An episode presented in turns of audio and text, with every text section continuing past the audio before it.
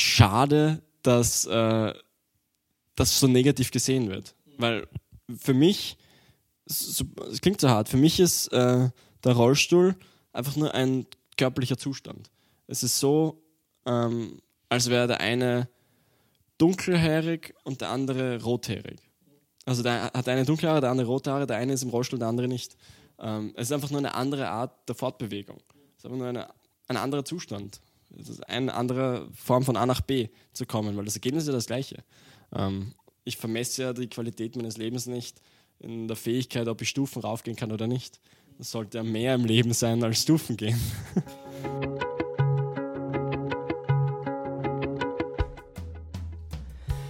Jo, hallo und äh, herzlich willkommen zu dieser zweiten Episode von dem Podcast äh, Ein Leben redet.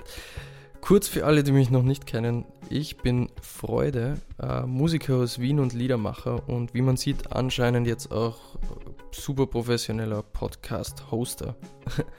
für diese zweite Episode habe ich mich mit äh, Nico Langmann getroffen, einem wahnsinnig inspirierenden und wirklich super tollen Menschen, den ich vor einem Jahr äh, kennenlernen durfte.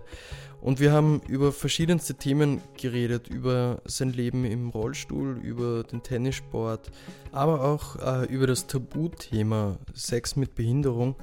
Und ja, das, es war ein wirklich wahnsinnig spannendes und äh, sehr inspirierendes Gespräch. Und ich wünsche euch ganz, ganz viel Spaß beim Hören.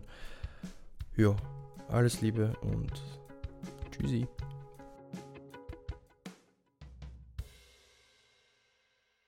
Also, hallo lieber Nico.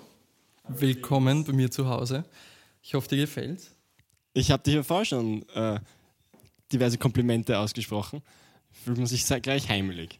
Kann ich dir gleich alle heimlichen Geheimnisse erzählen heute. Super, sehr gut. Das will ich. Ähm, ich hätte gesagt, ich stelle dich ein bisschen vor, ganz kurz. Also, du bist der, der Nico Langmann. Ähm, du bist am 17. März 97 geboren, das heißt 23 Jahre. Du hattest deinen Geburtstag während der Corona-Zeit. Genau, das war der zweite Tag der Quarantäne. Sehr gut. Und bist ähm, Profi-Tennisspieler im Rollstuhl. Genau. Genau. Was, was gibt es noch zu ergänzen? äh, gut, ich hoffe, dass mein Leben jetzt nicht in äh, zwei Sätzen abgehandelt ist. Aber im Allgemeinen hast du eh schon das Wichtigste äh, angesprochen. Ich bin ähm, professioneller Rollstuhltennisspieler und ohne da jetzt unbescheiden wirken zu wollen, darin nicht so schlecht. Ich äh, war bei den Paralympischen Spielen in Rio als Jüngster im österreichischen Team und bin zurzeit äh, oder jetzt die letzten Jahre eigentlich immer äh, Österreichs bester Rollstuhltennisspieler gewesen. Mhm. ja, aber jetzt höre ich schon wieder auf im Selbstlob. Ähm, das, das war sozusagen, ja, vielleicht was im Steckbrief noch drinsteht. Und ich habe auch gelesen, du hast ja auch einen, einen Wikipedia-Eintrag, wie das jeder Profi hat, der mir natürlich noch fehlt, leider. Ähm, du bist Weltrangliste Platz 20 im Rollstuhl. Äh, also die, zumindest Wikipedia ist leider so blöd, dass es nicht immer selbst aktualisiert. Okay. Ähm, aber ich, mein bestes Ranking war Nummer 18 mhm. und zurzeit bin ich 30, aber das Ranking zurzeit hat eh nicht wirklich okay. eine Aussagekraft. Wie, wie oft checkt man das? Äh, jede Ranking? Woche wird es aktualisiert, aber dadurch, dass gerade eh nichts passiert, ja. bleibt es jetzt mal länger so. Okay. Und voll, äh, dieser Podcast ist ja eigentlich da eben zum, zum Geschichten erzählen, weil ich möchte einfach so verschiedene Lebensgeschichten ähm, einfach erzählt bekommen und auch möchte, dass, dass, dass mehr Leute erzählt bekommen. Und bei dir ist eben so das Auffallendste, wenn man dich auch das erste Mal sieht, natürlich der Rollstuhl. Und du sitzt seit 1999 im Rollstuhl, das heißt mit zwei Jahren. Genau. Wie, wie ist das passiert oder warum, warum bist du da, warum bist du seit du zwei bist im Rollstuhl? Ja, wenn ich von meinem Leben erzähle, muss ich eigentlich immer mit dem Unfall beginnen, weil davor ist nicht viel passiert. Ähm, also ich habe irgendwann mal gelernt zu laufen und dann relativ wieder schnell verlernt. Ähm, na genau, ich war nicht mal ganz zwei Jahre und ähm, meine Familie, also das ist mein Bruder, meine Mutter und mein Vater, weil mein Vater nicht mit war. Ähm, wir waren am Weg nach Tirol, weil meine Mama, meine Mama ist aus Tirol, ähm, meine Großeltern besuchen. Und am Weg dorthin war es so, dass ein Führerschein-Neuling gerade einen Unfall gebaut hat. Und es war im Winter, es war dunkel, es war Schneefall. Ähm, und da war es eben so, dass wir als erstes Auto nach diesem Unfall ähm, auf der Autobahn eben sozusagen zu dieser Unfallstelle gekommen sind, die unbeleuchtet war und er ist eben im, äh, wie sagt man da, in diesem, mit seinem Auto ist er in der Leitplanke, das, Ah. da, das Wort habe ich gesucht, ist er gesteckt und daneben ist ein Bus gestanden und die haben eben gemeinsam die Fahrbahn blockiert. Und meine Mama ist eben, weil es zu dunkel war, hat sie das zu spät sehen können, im Ausweichen Schleudern gekommen und äh, ist diesem großen Autobus reingefahren. Ähm, den Leuten ist Gott sei Dank nichts passiert, meiner Familie Gott sei Dank auch relativ wenig. Aber ähm, also meine Mutter hat sich den Fuß gebrochen und wir sind alle ins Spital gekommen und ich habe mir auch meinen Fuß gebrochen gehabt. Entschuldigung, ich erzähle das gerade sehr genau. Nein, nein, passt schon, passt schon. Passt schon. Und ähm, ich bin dann im Krankenhaus gewesen. Äh, mir wurden beide Beine eingegipst, weil mit zwei Jahren ist es so ein Oberschenkelbruch relativ grob, also den ich eben damals hatte, also relativ schwer. Und ähm, sie haben nicht gesehen, dass in meinem Rücken auch was falsch ist. Ähm, war aber kein Knochenbruch. Deswegen war ich dann zwei Monate lang in diesen Schienen drinnen. Ähm, ich konnte noch nicht reden, ich war klein und irgendwie deppert. und dann haben sie äh, die, die Schiene nach zwei Monaten eben runtergemacht und meine Mutter ist aufgefallen, dass ich meine Beine nicht bewege. Mhm. Dann war es eben so, dass ich, während ich in den zwei Monaten gelegen bin, innere Blutungen hatte, die sozusagen dieses Rückenmark, also der Rückenmarkskanal, das heißt dieses, diesen Hohlraum, der, wo das Rückenmark durchfließt oder wo das Rückenmark ist in der Diese Wirbelsäule. Nervenstränge. Genau, diese. Nervenstränge wurden abgequetscht durch das Blut, was reingekommen ist, während ich dort gelegen bin. Ich konnte den Leuten nicht sagen, hey, ich spüre meine Beine nicht.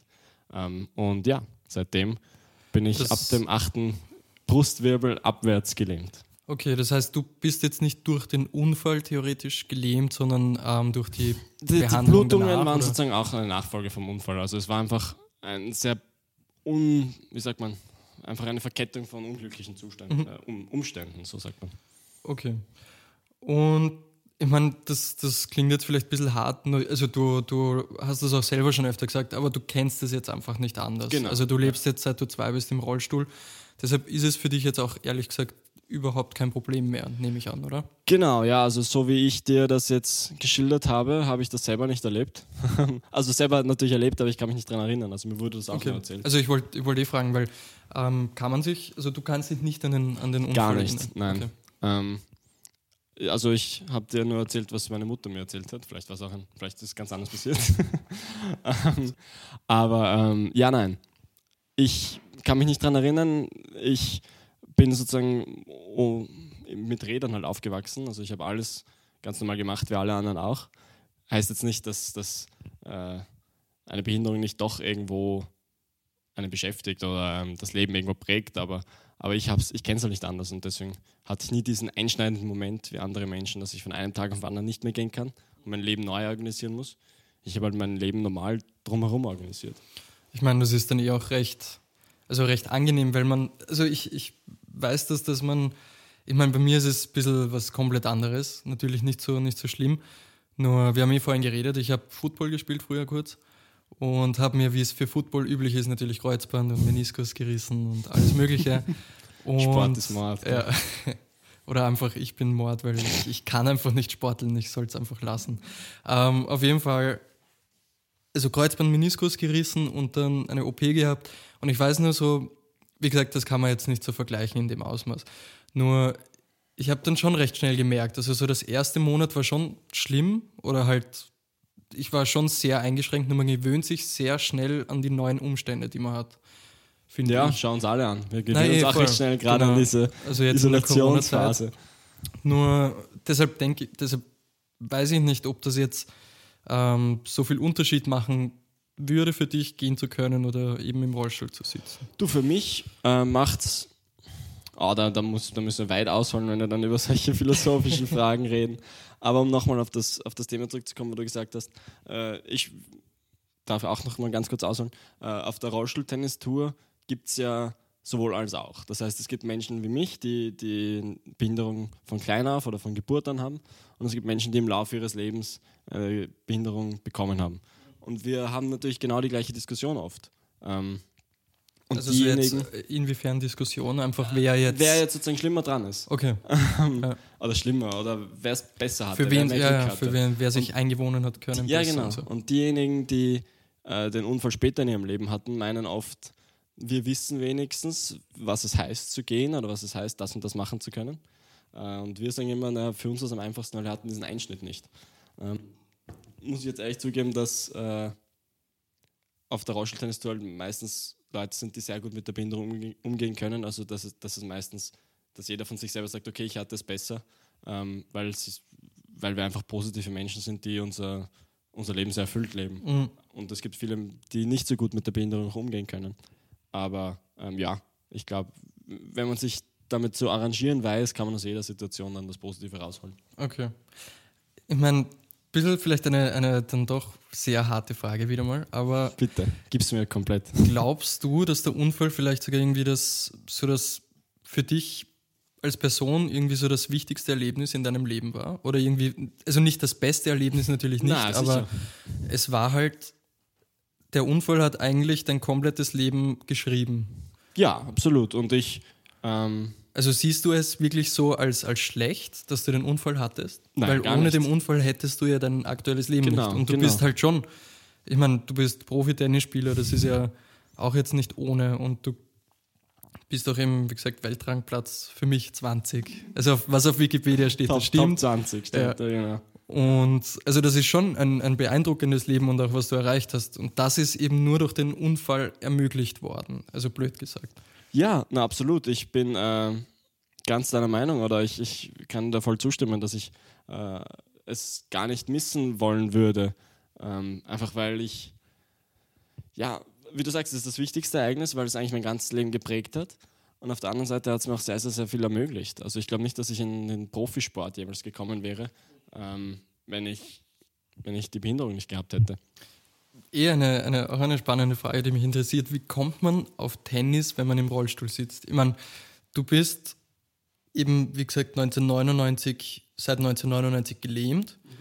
Und es war halt schon noch eine andere Zeit. Und da kommt man halt nicht so auf die Idee, naja, jetzt, jetzt sitze ich im Rollstuhl, jetzt ich Tennis spielen. ähm, ja, ich bin, also ich will das anders formulieren. Ich bin seit 1999 im Rollstuhl und äh, bin damals Sohn von Eltern, die in den 60er Jahren auf die Welt gekommen sind. Das heißt, das sind ja die, die dich dann prägen. Und die sind in den 60er, 70er, 80er aufgewachsen, wo Menschen mit Behinderung überhaupt kein Teil der Gesellschaft waren. Das heißt, für die ist damals eigentlich eine Welt zusammengebrochen, wie ihnen gesagt wurde, dass ihr kleiner Sohn äh, ihr Leben lang nicht mehr, nicht mehr gehen wird.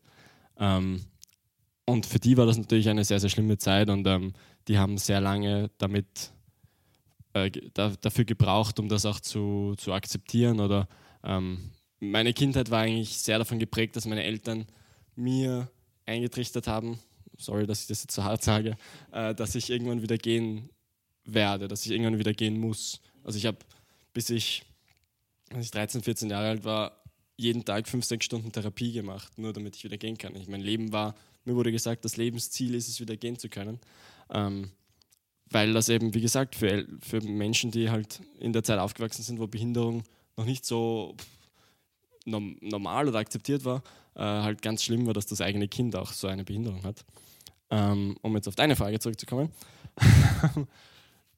warum ich auf Tennis komme, ist äh, auch relativ schwierig erzählt und ich versuche mich kurz zu halten. Ja, wir, können, wir haben Zeit, wir haben überhaupt keinen Stress. Ähm, mein meine Kindheit war äh, geprägt durch zwei große Themen. Einerseits eben dieses unbedingt wieder gehen wollen und andererseits äh, eigentlich ein normales Leben führen. Äh, es war nämlich so, dass ich ähm, nach, entschuldige, ich, ich erzähle jetzt ein paar Geschichten.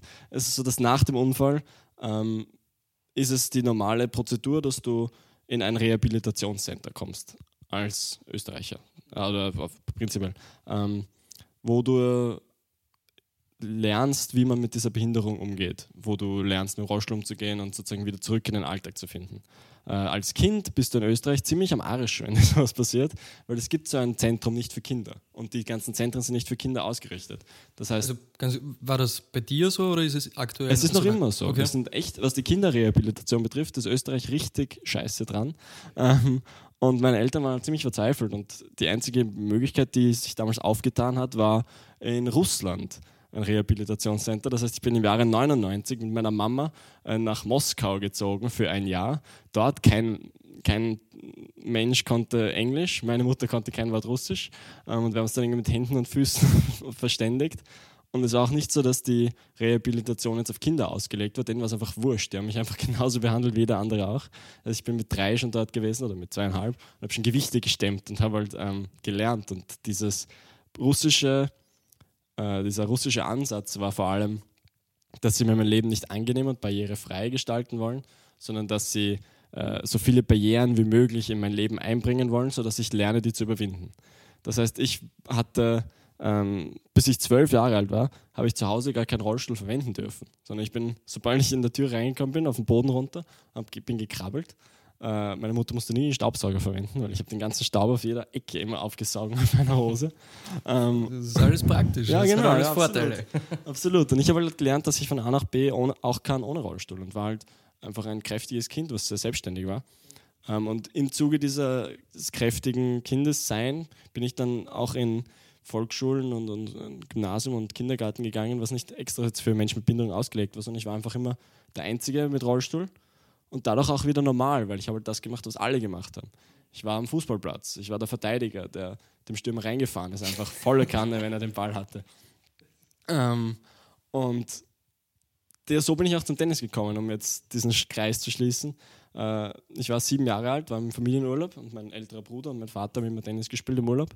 Und ich bin auf der Seite gewesen und musste zuschauen oder Bälle sammeln. Da habe ich ihnen gesagt, na, ist ein bisschen sehr fad, gibt es einen Schläger, ich will spielen. Habe zwar keinen Ball getroffen, aber hatte schon riesen Spaß und habe dann weitergemacht. Und wie, wie, also das heißt, du warst, also mit sieben hast du begonnen. Genau, ja.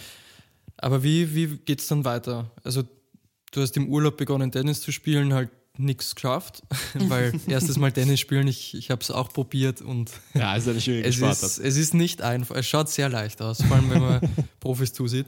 Ähm, aber wie, wie ist es dann weitergegangen? Hast du gesagt, so jetzt ähm, möchte ich, wenn, wenn wir zurück sind in Wien, möchte ich jetzt öfter Tennis spielen gehen, was ja eigentlich auch nicht so einfach gewesen ist, weil wer möchte, so auch hart gesagt, aber welcher Trainer trainiert gerne du, da einen, viele, einen, einen Da gab es viele Berührungsängste sicher, ja. ja. Ähm, also, also ich glaube jetzt nicht, dass es mit Wollen zu tun hat, sondern eher mit Trauen. Also ob ich mich das zutraue, dass ich einen Menschen mit Behinderung da auch trainiere.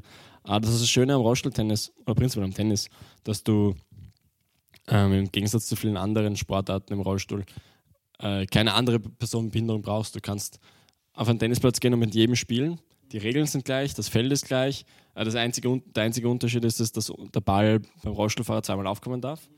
Ähm, und sonst ist halt alles genau gleich. Und deswegen war es auch recht schnell, dass wir dann eine Trainerin gefunden haben, ähm, die sogar im Vorher schon auch mit Rollstuhltennisspielern gespielt hat. Also wenn man danach sucht, findet man immer die Möglichkeiten. Und dann war ich natürlich klein und ehrgeizig und habe sofort die ersten Turniere gespielt, sofort eine auf den Deckel bekommen, dann wollte ich nochmal trainieren, weil ich nicht nochmal verlieren wollte. Und dann, äh, ja, hat sich das schnell in sehr, sehr intensive ähm, Trainingszeiten da entwickelt. Okay. Und jetzt trainierst du mit dem Vater vom Team, oder? Vom, genau, ja. Vom Dominik-Team. Und ihr seid ja auch recht, recht gute Freunde, so wie ich das jetzt mitbekommen habe ja, über Instagram. Also, ähm, ja, wir haben uns schon uns kennengelernt 2016 äh, beim Turnier lustigerweise, weil Rollstuhltennis sehr eng an, am, am unter Anführungszeichen normalen Tennis jetzt äh, äh, angelehnt ist oder die organisieren viel gemeinsam. Und es gibt auch oft Turniere zusammen. Und da haben wir ja gespielt, er im Viertelfinale, ich im Viertelfinale in Rom. Äh, beide verloren. Dann haben wir gemeint, okay, äh, grennt und haben halt, äh, dann Nummern ausgetauscht und seitdem immer, immer mehr im Kontakt. Und jetzt ja, eine sehr schöne Freundschaft. Ich mein, ich mein, Hand aufs Herz, aber würdest du ihn schlagen? Wenn er sich in Rollstuhl setzt, easy. Wenn er sich in Rollstuhl setzt, hat er keine Chance gegen mich. Okay. So habe ich leider keine äh, Chance gegen aber ihn. Aber habt ihr schon mal gespielt? Äh, ja, ja. Also trainiert im Sinne von ein bisschen eingespielt oder äh, wir haben mal doppelt gegen, miteinander gespielt. Äh, das war lustig, aber ja. Und da möchte ich so ein bisschen einen, einen Bogen machen und ein bisschen mehr ins Private gehen. Also du hast ja erwähnt, der Dominik ist jetzt eben ein Freund von dir und wie, wie sehen bei dir Freundschaften aus? Hast du mehr Freunde, die gehen können oder mehr Freunde, die im Rollstuhl sitzen? Oder was ist dir auch generell wichtig bei Freunden? Äh, coole Frage, cooler Punkt. Ähm, ich habe nur coole Fragen. ja, eben, natürlich. ähm, äh, Ja, wie ich vorher schon gesagt habe, war es eben so, dass ich ähm, also das das normale, also das, dass du das normale Leben führen kannst, ist dir einfach. Genau, ja, nein, absolut. Und Aber so, also, wenn man, wenn man so in diese, ich meine, ist schwierig zu vergleichen, ja. Nein, nein, ich habe ja eine gute Antwort, glaube ich. Einfach in einer, in einer Szene drinnen, nehme ich an. Ja, genau. Also es ist so, dass ähm, ich eben durch meine Kindheit, wie ich eben gesagt habe, ich war nicht in speziellen Schulen oder Gott sei Dank eben nicht irgendwie in solchen Einrichtungen, die Menschen mit Behinderung irgendwie zusammenfassen und wegsperren, sondern ich habe einfach sehr inklusiv auch mein, mein Leben immer gestaltet. Ähm, und war dann so bei den ersten Rollstuhl-Tennis-Turnieren, wo halt dann wirklich einige Menschen mit Behinderung auf einem Haufen sozusagen waren, habe ich, mir selber sozusagen, habe ich gemerkt, wie ich ein bisschen äh, Berührungsängste einfach hatte, weil ich mir gedacht habe, boah, äh, so viele Behinderte auf einem Haufen, so blöd es klingt.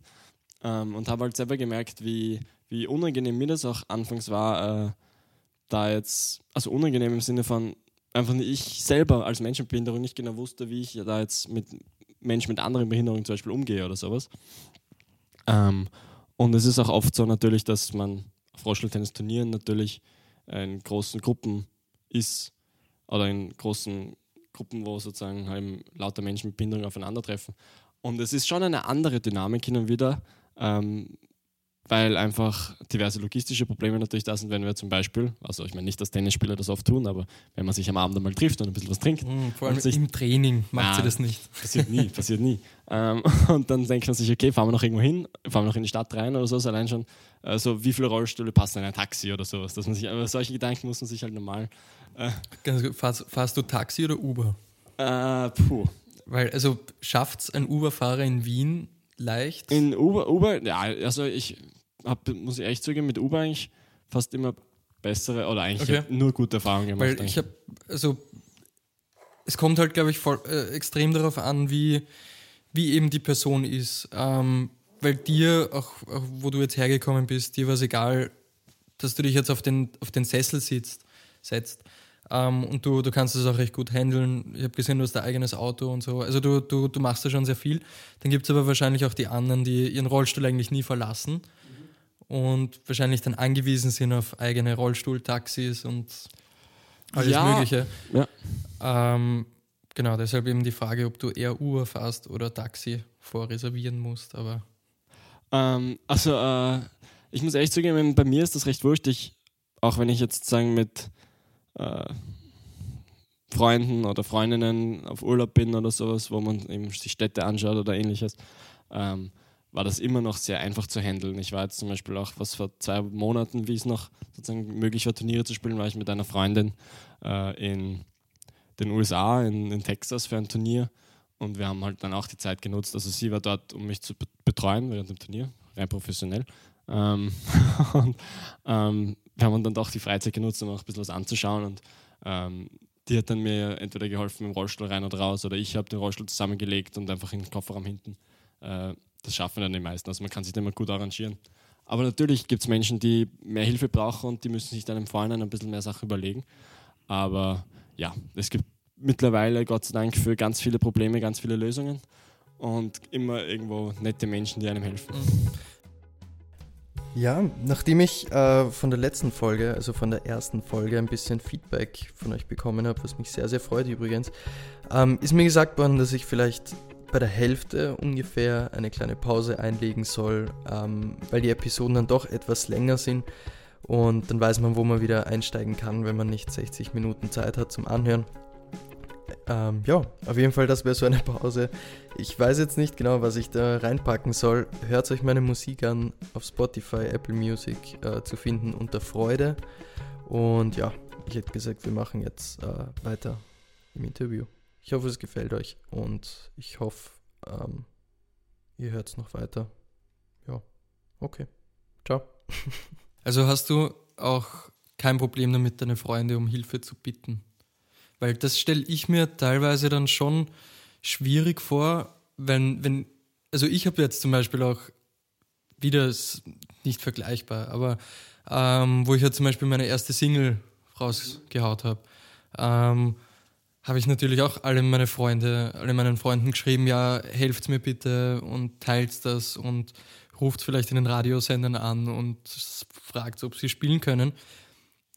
Nur dann irgendwie nach einer Woche habe ich mir schon irgendwie so, okay, irgendwie will ich jetzt nicht noch einmal fragen und irgendwie habe ich, also deshalb stelle ich mir es so schwierig vor, weil du kennst deine Freunde oder deine langjährigen Freunde jetzt eben längere Jahre, wie man sagt. Aber für dich ist es weiterhin kein Problem, habe ich jetzt mitbekommen. Nach ja, da muss man, also bei mir muss man, also ich für mich unterscheide da ein bisschen, ehrlich gesagt, äh, eben wie, wie, du gesagt hast, langjährige Freunde überhaupt nicht. Auch von den ganzen Sachen, die wir schon durchgemacht haben. Wir sind nachts über Fußballplätze eingebrochen, indem wir den Rollstuhl auf einer Seite des Zauns auseinandergenommen haben, die Einzelteile über den Zaun geworfen haben.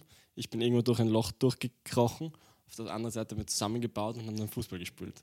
Ähm, also wir haben einfach schon so viele Sachen gemacht, oder was die mich für Stufen rauf, runter, auch in Clubs runtergebracht haben und im betrunkenen Zustand wieder raufgebracht haben. Also ähm, natürlich die Freunde, ich habe nie getrunken. Ja. Ähm, und ähm, da habe ich keine, keine Hemmungen. Aber wo ich schon Probleme habe, äh, gebe ich ganz ehrlich zu, ist sozusagen, wenn es dann auf, auf Beziehungsebene oder auf, auf romantischer Ebene sich das alles abspielt, wo vielleicht bin ich da auch zu, zu klassisch oder zu, klassisch ist vielleicht ein schlechtes Wort oder zu äh, konservativ, aber ich finde sozusagen, ich will dann nicht sozusagen am Anfangsphase so äh, verletzlich erscheinen und will nicht um Hilfe bitten. Und ich äh, in den Erfahrungen, die ich bis jetzt gemacht habe, habe ich mir oft, habe ich viel Überwindung immer gebraucht, wenn ich dann wirklich halt irgendwo zwei Stufen waren ähm, und ich halt meine Partnerin dann fragen musste, hey, du kannst mir darauf helfen. Und ich meine, es war dann eh nie ein Problem und danach hat man sich dann eigentlich sozusagen irgendwie lieber fast. Ja, na, also man, man lernt sich dann schon besser genau, kennen, wenn ja, man irgendwie. man öffnet sich auch mehr ja. dann natürlich. Hast du schon, also hast du schon mehrere Beziehungen gehabt oder ich stelle es mir auch schwieriger vor, eine Freundin zu finden, oder? Also vor allem jetzt, blöd gesagt, eine Freundin, die nicht im Rollstuhl sitzt. Äh, na, lustigerweise gar nicht. Ähm, also äh, ich finde, ähm, das ist natürlich auch ein großes Thema auf unserer, äh, auf unserer großen Rollstuhl-Tennis-Tour. Ähm, und ein Freund von mir hat mir da mal einen sehr, sehr wichtigen und richtigen Satz gesagt. Der hat gemeint, ähm, du würdest ja auch, wenn du keine Behinderung hast, hättest, äh, würdest du dir keine Partnerin suchen, die sowas als, äh, als Grund sehen würde, nicht mit deiner Beziehung einzugehen. Sozusagen die einen Rollstuhl als Grund ansehen würde, äh, einen Menschen nicht näher kennenlernen zu wollen. Also ist der Froschel eigentlich nur ein guter Filter für, für coole Personen, die, denen das eigentlich wurscht ist. Und ich muss ehrlich zugeben, ich hätte wirklich gar nicht die Erfahrung gemacht, dass, äh, dass ich dadurch schwieriger hätte, so vielleicht es klingt. Ähm, ich meine, ich mein, einfach ist es nie, einen richtigen Partner oder Partnerin zu genau, finden. Ja. Also geschenkt wird einem nichts im Leben. Muss man immer bemühen. Nur was, wo ich mir halt die Frage stelle, und wenn es dir zu, zu ja, privat bitte, ist. Dann, alles fragen. Ich meine, du bist querschnittsgelähmt und da funktionieren einfach ein paar Dinge nicht, die ähm, funktionieren würden. Also jetzt auf, bezogen auf. Wir auf reden über das rein über das Körperliche jetzt. Genau. Ähm, wie ist, ist das auch eine große Hemmschwelle oder wie, wie handhabst du das? Weil, ich meine, ich spreche so oft Mann, Sex ist eine wichtige Sache in Beziehungen. Genau, ja, eh. Und, und äh, ich ähm, finde, das ist auch mega, mega wichtig, äh, dass man über Sex und Behinderung redet, weil es ist ein bisschen ein Tabuthema. Ähm, aber ich, ich finde es immer sehr wichtig, auch darüber zu reden und ähm, kann dir ganz, äh, also ich weiß nicht, ob es jetzt dich persönlich beruhigt, aber falls irgendwer zuhört, Menschen mit Behinderung eigentlich egal welche Behinderung, haben immer eine Möglichkeit, auch Sexualität zu erfahren und auch Sex zu haben. Ähm, es ist jetzt ein bisschen ein, ein harter Kontrast, aber ich, ähm, so der, es gibt diesen Film Ziemlich beste Freunde, das ist so wahrscheinlich der Klassiker. Ja, sicher, ist und auch der beste seitdem Film, ich, ja, seitdem ich das gesehen habe und ich jemanden im Rollstuhl sehe und ich denke mir, okay, wie, wie hat Meine Ohrläppchen sind absolut, mir sind mir so egal. Also okay. da kannst du streichen, wie du willst. Okay. Das, das, heißt, ich kann nicht zur Verabschiedung am Ohrlappal streicheln. Ja, und das würde mich nicht wirklich erregen, muss ich zugeben. Aber ist das, ist das dann schon so, dass es andere, andere Zonen gibt, die dann irgendwie spannender sind? Oder? Äh, du, ehrlich gesagt, also sozusagen Querschnittlähmungen sind ja äh, immer anders. Also es gibt Leute, die haben, ähm, also ich kann natürlich jetzt nur über meine Behinderung reden die haben eine komplette Querschnittlähmung und es gibt Leute, die haben eine inkomplette Querschnittlähmung. Das heißt, ist der gesamte Nervenstrang durchtrennt oder sind nur Teile des Nervenstrangs durchtrennt? Das heißt, ähm, es gibt Menschen, die können, sie, die können eventuell äh, die Muskeln nicht verwenden, aber sie spüren es trotzdem. Ähm, und es gibt Menschen, die spüren es halt nicht. Und bei mir, ähm, also ich will vielleicht nicht allzu detailliert reden, aber ich bin ja sozusagen jetzt auch nicht der, der verschlossenste Mensch.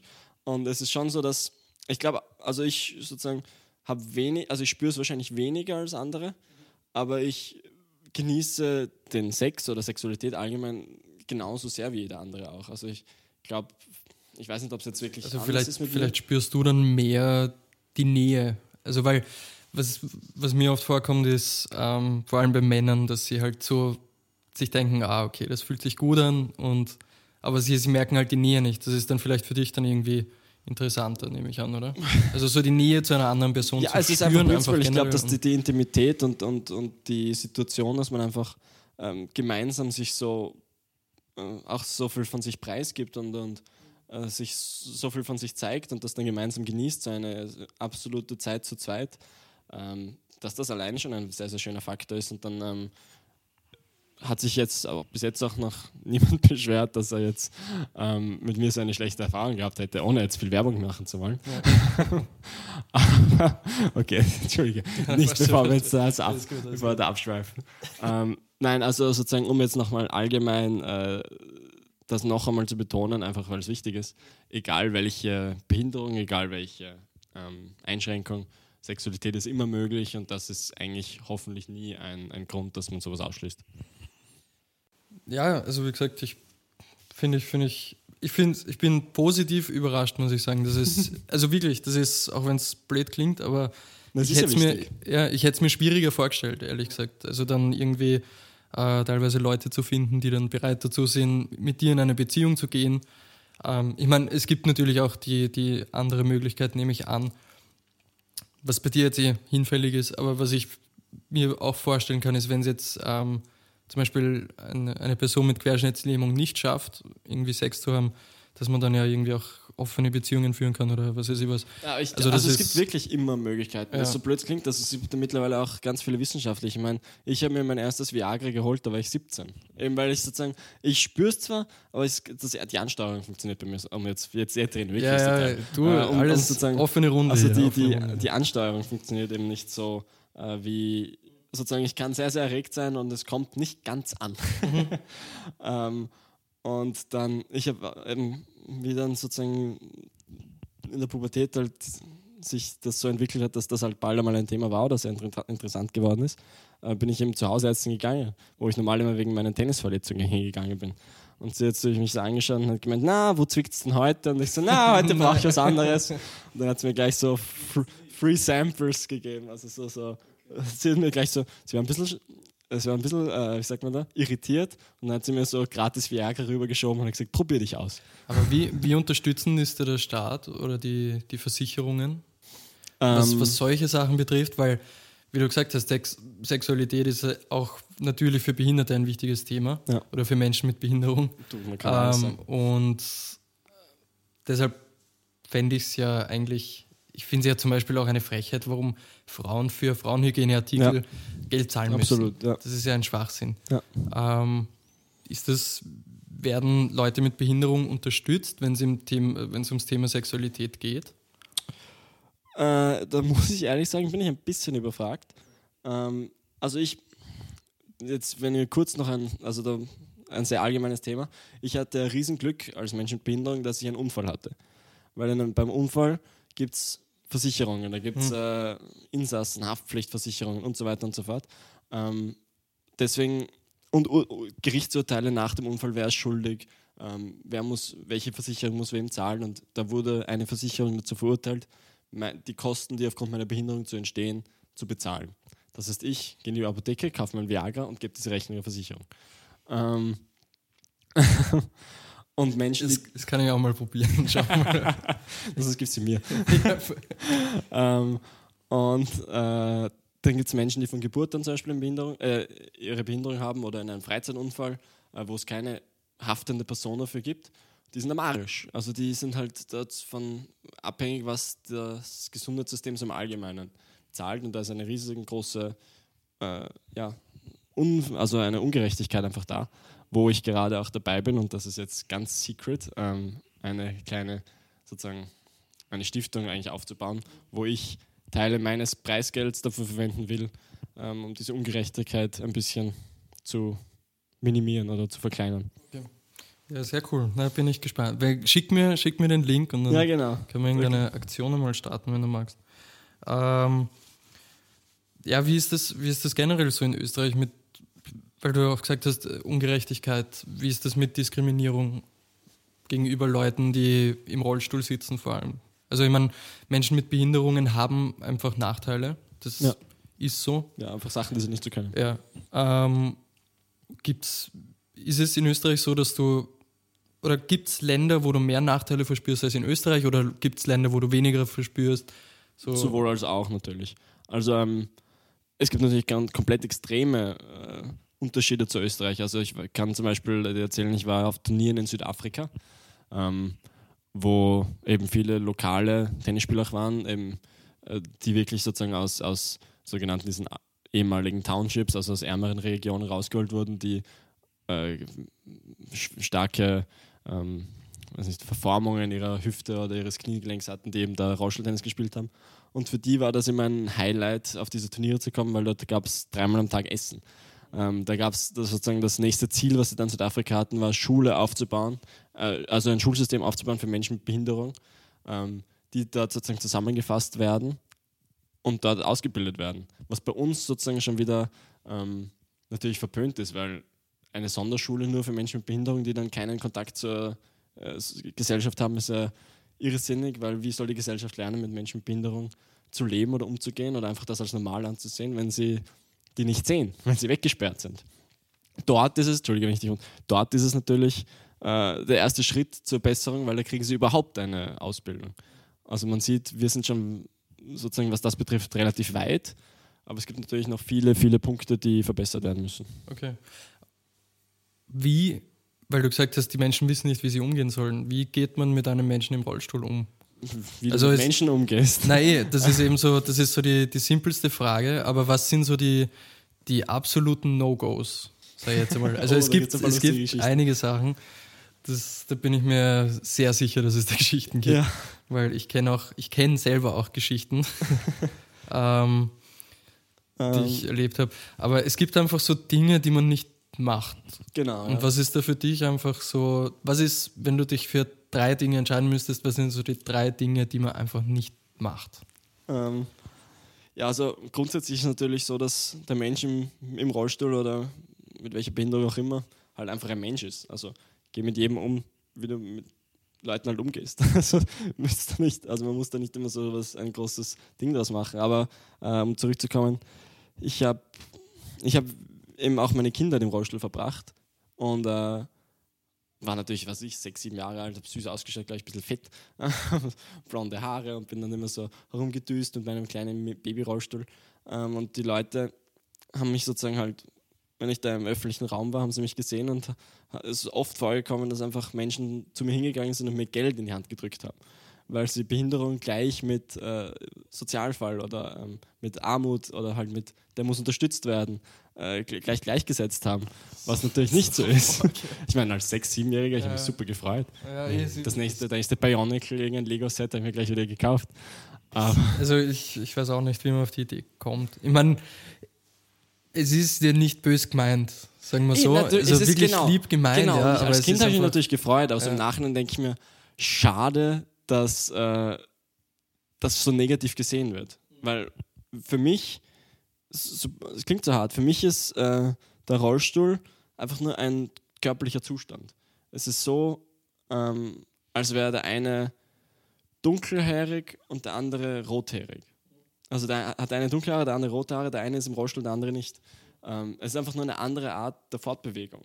Es ist einfach nur eine, ein anderer Zustand es ist eine andere Form von A nach B zu kommen, weil das Ergebnis ist ja das gleiche. Ähm, ich vermesse ja die Qualität meines Lebens nicht in der Fähigkeit, ob ich Stufen raufgehen kann oder nicht. Das sollte ja mehr im Leben sein als Stufen gehen. ja, eh. Na, und was, was wären noch so die. Was wären noch Stimmt, so, die No-Gos. Ja. Ich habe nur eines genannt. Nein, nein, passt schon. Passt Ähm, äh, Also noch, noch Also, zwei. Wenn du noch zwei passt. hättest, dann bin ich zufrieden. also ich finde natürlich, ähm, sozusagen Humor ist natürlich ein, ein, ein super Opener, um so- sozusagen zu sagen, äh, um diese Barriere mit äh, sozusagen mit dem Umgang mit Menschen mit Behinderung irgendwie aufzuheben. Das heißt, ich bin immer der Erste auch, der, der gern Witze drüber reißt, weil dann die Leute, die ich halt zum ersten Mal sehe oder sowas. Also was zum Beispiel für Witze, wenn wir uns jetzt Es zum ersten Mal immer- sehen würden? Ich, ich, ich kenne wirklich keinen guten Rollstuhlwitz. Es ist eher so also Situationskomik. gehst du dann wirklich so hin und sagst so, hey, ich erzähle jetzt einen Witz und erzählst einen Witz? Na, gar Oder nicht. sagst das ist du eher einfach so, ja- Situationskomik irgendwie. Weiß nicht, wenn du, wenn du nicht mit mir redest, dann laufe ich weg oder so. Also solche Äh, eher Schmiss. so, keine Weil Ahnung. Da gibt es echt wenn, wir, wenn wir herumspazieren und dann gehen wir und setzen uns zum Tisch und ich sage, ah, endlich sitzen. Ja. Oder keine Ahnung, irgend sowas. Ja. Na, weil, der ist aber gut. Na, weil es gibt so, das fand ich war eine echt lustige Geschichte. Ähm, eben von der, von der Zeit, wo ich bei der Rettung war, habe ich dir erzählt vorhin. Und da hat es einen Patienten gegeben, dem beide Beine amputiert worden sind. Ein, ein alter Herr war das. Und bei der Rettung in Salzburg war immer halt so, da gibt es diesen, diesen, Se- oder auch in ganz Österreich gibt es diesen Tragsessel, wo man reingesetzt wird und mit dem man herumgeschoben werden kann und alles Mögliche. Ähm, und da war immer halt so der, der Running Gag, einfach, das sind so Sätze, die sagst du einfach zu jedem Patienten, ohne nachzudenken. Du gurtest ihn an und sagst so, ja, damit du nicht weglaufen kannst, so auf die Art. Und das hat halt ein Kollege von mir auch zu dem Patienten gesagt, dem beide, beide äh, Beine amputiert worden sind. Und der hat das halt sehr mit Humor genommen Ja, und hat ja, dann nur das so mit den eine Stumpen halt, genau, hat dann nur mit den Stumpen gewackelt und gesagt so, naja, weit komme ich eh nicht. Und also das wird wahrscheinlich so der, Ja, genau. Die Art beste, von Humor die sein. beste Art von Humor, genau, ja. Und ich meine, fürs für, für meinen Kollegen war das irgendwie, glaube ich, so einer der zerstörenden Momente, zerstörendsten Nein, Momente im Nein, Leben. ich hätte, ich hätte das gefeiert. Ich Ja. hätte das enorm gefeiert. Nein, ich, ich, also ich fand es auch sehr amüsant. Nur ich glaube, wenn du dann so das, der bist, der dann draufkommt, okay, ich habe Scheiße, ich habe jetzt übersehen, dass er keine Beine hat und ich habe einen wirklich schlechten Witz gebracht. Ja. Ich meine, dann ist es eh super, dass er auch mit einem Witz entgegenkommt. Das ist dann schon äh, gut. Voll. Ja, nein, also so Humor mit Behinderung ist halt, es kann wirklich genial sein. Und ich, ich will mich ja nicht zu sehr sozusagen äh, äh, loben, aber da habe ich eine Mega-Geschichte, die ich immer gerne erzähle. Ähm, und zwar war es so, ich habe mich einfach beim Skifahren hat es mich auch mal ziemlich aufgestellt und ich habe ähm, Voll, ich habe es gelesen, 2015 ja genau du einen im Jahr vor den ja genau im Jahr vor den Paralympischen Spielen habe ich mir gleich mal den Schädel zerstört. Ähm, beim ja, Wiener, der glaubt, dass er Skifahren kann. Die, die Tiroler Gene meiner Mutter sind nicht durchgekommen, leider. Und dann, ich war, also da, ist, da war ich in, in der Nähe von Innsbruck Skifahren eben und dann ist gleich Helikopter gekommen. Sie haben mich da aus, dem, aus meinem Skibob da rausgezahlt. Ähm, und ich war auf dieser Trage, bin dann, also auf dieser, ja, auf der Liege eigentlich, bin ins, ins, äh, in die Notaufnahme gekommen. Oder weiß nicht, ich war ziemlich auf dem Morphium, ich weiß nicht genau, wie das alles geheißen hat. Ähm, und sind eben die Ärzte gekommen und haben gesagt, ja, Herr Langmann, wie geht's Ihnen? Was ist passiert? Und ich bin eben da gelegen und ich habe gesagt, ja, ich spüre meine Beine nicht mehr. und die haben die arge Panik geschoben. Ich will nichts sagen, ein bisschen Arsch halt. Und sie haben schon so Nadeln genommen, haben begonnen, in meine Zähne reinzustechen. Ich gesagt, spüren Sie das, spüren Sie das? Ich so, nein, nein, gar nichts. Und dann hat der schon angerufen im OP und hat irgendwie gemeint, ja, äh, vorbereiten, vorbereiten. Und ich habe dann irgendwie gesagt, ja, du, übrigens, macht euch keinen Stress, das ist schon seit 15 Jahren so. So damals war ich halt 17. Äh, ja, blöde Frage, wie fährst du Ski? äh, Im Rollstuhl. na, das ist Oder? so ein, da steht man auf, auf, auf, auf einem Ski. Ah, okay. Ähm, ja, ich habe hat so schon mal gesehen. So ja. kleine, Ja. kleine Stecken sozusagen mit Kufen hinten dran. Also man ist so auf einem Ski, aber nicht so beim Snowboard, sondern man sitzt gerade drauf in so einer Schale und dann fährt man vor allem mit, mit dem Becken, cruist und dann so die Piste runter. Aber ja, der Arzt hat mich dann ziemlich, der war ziemlich sauer und hat nur gemeint, du Depp! Und das habe ich dann dort liegen lassen. Äh, ja, ich glaube, eh, Humor ist, Humor ist einfach eine der wichtigsten Sachen, die man machen kann, weil sonst, glaube ich, verzweifelt man noch ein bisschen, oder? Äh, Nehme ich an. Also, du, na, also ich eben nicht, weil, weil Naja, also ich, also ich glaube als aber, dass es schwierig ohne Humor ist. ein ja. Leben ist scheiße natürlich, ja. Und ich glaube, wenn du auch irgendwie, ich glaube, es ist auch wichtig, für mich natürlich sehr leicht gesagt, aber dass du vielleicht auch eine ähm, Beeinträchtigung einfach auch ein bisschen mit einem Spaß nehmen musst, oder? Also, ich, ich, nicht mal, ich würde nicht, ich es nicht mal, weil ich, weil für mich die Behinderung einfach so ungewertet ist. Es ist weder positiv noch negativ, es ist einfach so. Deswegen würde ich nie, nie sagen, ich bin trotz dem Rollstuhl so und so weiter. Ich bin, äh, sozusagen, ich muss nicht die Behinderung irgendwie schönreden, weil es für mich ist, es ist halt so. Ähm, was, was wäre dein Tipp für einen Rollstuhl-Neuling? Also, ja, das ist, aber was ist, wenn, wenn ich mir jetzt denke, ich bin jetzt 23 und ich bin 23 Jahre, gehe ich. Ja. Und wenn ich jetzt morgen einen Autounfall habe und ja. ich kann nicht mehr gehen, was, ja, was nein, soll ich dann machen? Arsch, also das ist dann, ähm, was wäre so du, dein Tipp? Ich glaube, dass, wie gesagt, ich bin halt sehr privilegiert gewesen in meiner Situation, weil ich, äh, also ich, äh, weil ich einfach viel gepasst hat, eben das Umfeld, die ganze Aktivität, äh, auch die finanzielle Situation eben aufgrund dieser, dieser Versicherung, ähm, die eben da, weil natürlich ist ein Rollstuhl und alles, das sind große Aufwände. Ich meine, so ein Tennisrollstuhl allein, dass man beginnen kann, so einen Sport zu machen überhaupt, kostet 6000 Euro. Ich meine, welche Familie kann sich das so immer, immer wieder mal so leisten? Ähm, und ähm, deswegen am wichtigsten ist wahrscheinlich, viel darüber zu reden, weil ich will nicht herkommen und sagen, es ist alles easy und was scheißt dich an. Weil natürlich sind, ich, jede Situation ist anders und jede äh, Situation auch anders, äh, wie man in einen Rollstuhl kommt. Ich, ich, sozusagen, also ich will jetzt da niemanden nennen, aber ich habe natürlich Kollegen, die aufgrund von viel schlimmeren Sachen im Rollstuhl sind. Da sind Suizidversuche dabei ähm, und das ist dann natürlich was ganz anderes. Ähm, aber ja, am wichtigsten ist wahrscheinlich einfach sich auf sein Umfeld verlassen zu können, also einfach sozusagen äh, so, dass sich das Umfeld einfach so unterstützt, dass du in dieses Leben auch zurückkommen kannst und merkst, dass du dein Leben, obwohl du es jetzt vielleicht anders logistisch führen musst, eigentlich gleich weiterleben kannst. Oder sehr ähnlich und ähm, ja, einfach. Also, dass man einfach auf die Sachen fokussiert, die man noch kann oder die man kann und nicht auf das, was man nicht mehr kann. Ich meine, wir sind jetzt ein bisschen schon fast drüber mit der Zeit, aber eine Frage würde mich wirklich noch interessieren. Ich so viel, gell? nein, nein, passt voll. Ähm, die würde mich echt noch interessieren. Das ist mir heute im, im Auto gekommen, ähm, dass in unserem Sprachgebrauch das Wort behindert eigentlich als schlecht ja, angesehen wird. Also wenn ich jetzt, auch ich habe es schon öfter gemacht und jeder Mensch wahrscheinlich, ich nehme mich da nicht raus, dass wenn irgendwas scheiße war, habe ich gesagt, Alter, das ist ja voll Komplett behindert. behindert. Ja, genau, ja. Wie siehst du das? Ist das, findest du das, ist das ein, ein, ein blöder, blöder Zugang? Oder fühlst du dich dadurch irgendwie diskriminiert oder, also diskriminiert nicht, aber fühlst du dich irgendwie, ich weiß nicht. Ich muss ehrlich zugeben, ich glaube, die wenigsten Menschen, äh, wenn sie sowas sagen, äh, meinen wirklich eine Behinderung. Mhm. Ich glaube sozusagen, das Wort behindert ein bisschen ähm, also so in diesem alltäglichen Sprachgebrauch ist ein bisschen ausgekoppelt von dem eigentlichen Thema Behinderung. Also ich habe es ja natürlich in der Schule sehr, sehr oft gemerkt, dass da, eine, da war der Test behindert, da war die Lehrerin behindert. Ähm, und ist das dann so, wenn das wer gesagt hat, dass er dann so, oh, oh Entschuldige? Äh, na, gar nicht. Und ich habe auch niemanden jetzt wirklich darauf angesprochen, weil, okay. es einfach, weil es einfach so überall ist, dass ich mir jetzt nicht gedacht habe, ich will jetzt da nicht deppert drüber kommen und ich auch verstanden habe, dass die Leute das nicht so meinen. Es war dann eher so, dass meine Freunde also meine engen Freunde schon ein bisschen sensibilisiert darauf waren. Und wenn dann irgendjemand das gesagt hat, ist einer meiner Freunde hingegangen und hat gemeint, war der Test jetzt körperlich oder geistig behindert? Wie meinst du das? und dann haben sie mal kurz geschaut und haben dann so gemerkt, ah, na, so wollte ich das, so meine ich ja. das ja nicht.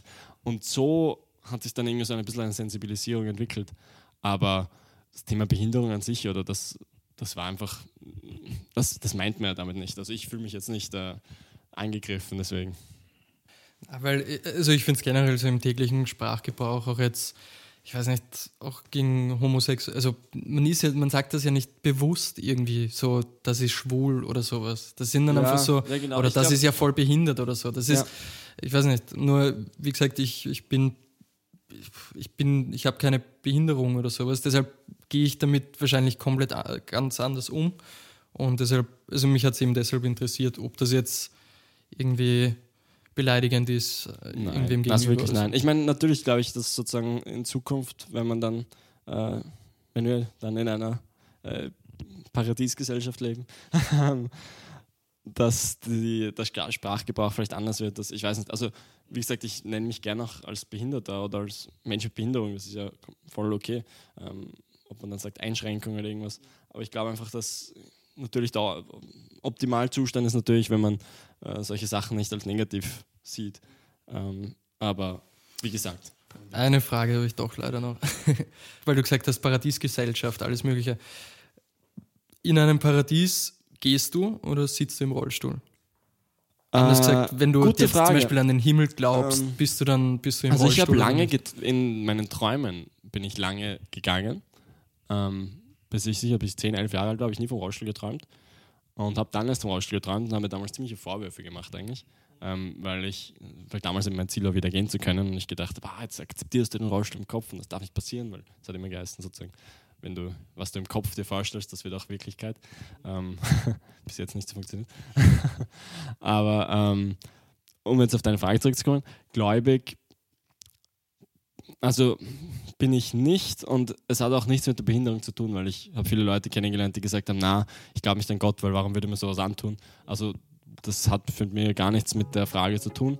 Ähm, aber äh, in sozusagen, wenn ich meinen optimalen Nico vorstelle, dann bin ich eigentlich im Rollstuhl, weil ich mich so kenne und ich mich so mag und ich bis jetzt eigentlich auch ein sehr erfülltes und glückliches Leben führe. Und ich bin sehr glücklich äh, mit Rollstuhl. Und deswegen will ich das gar nicht ändern. Ja, ich finde, das sind sehr, sehr schöne Abschlussworte. Die können wir so stehen lassen. Fast. Vielen, vielen da Dank, versau. dass du Zeit genommen hast und Zeit gefunden hast ähm, für das Gespräch. Ich Danke hoffe, es hat dir auch Einladung. gefallen. Ja, mega, mega. Danke dir. Jo, das war die zweite Folge von dem Podcast Ein Leben redet. Bis zum nächsten Mal. Bussis, tschüss und seid lieb. Ciao.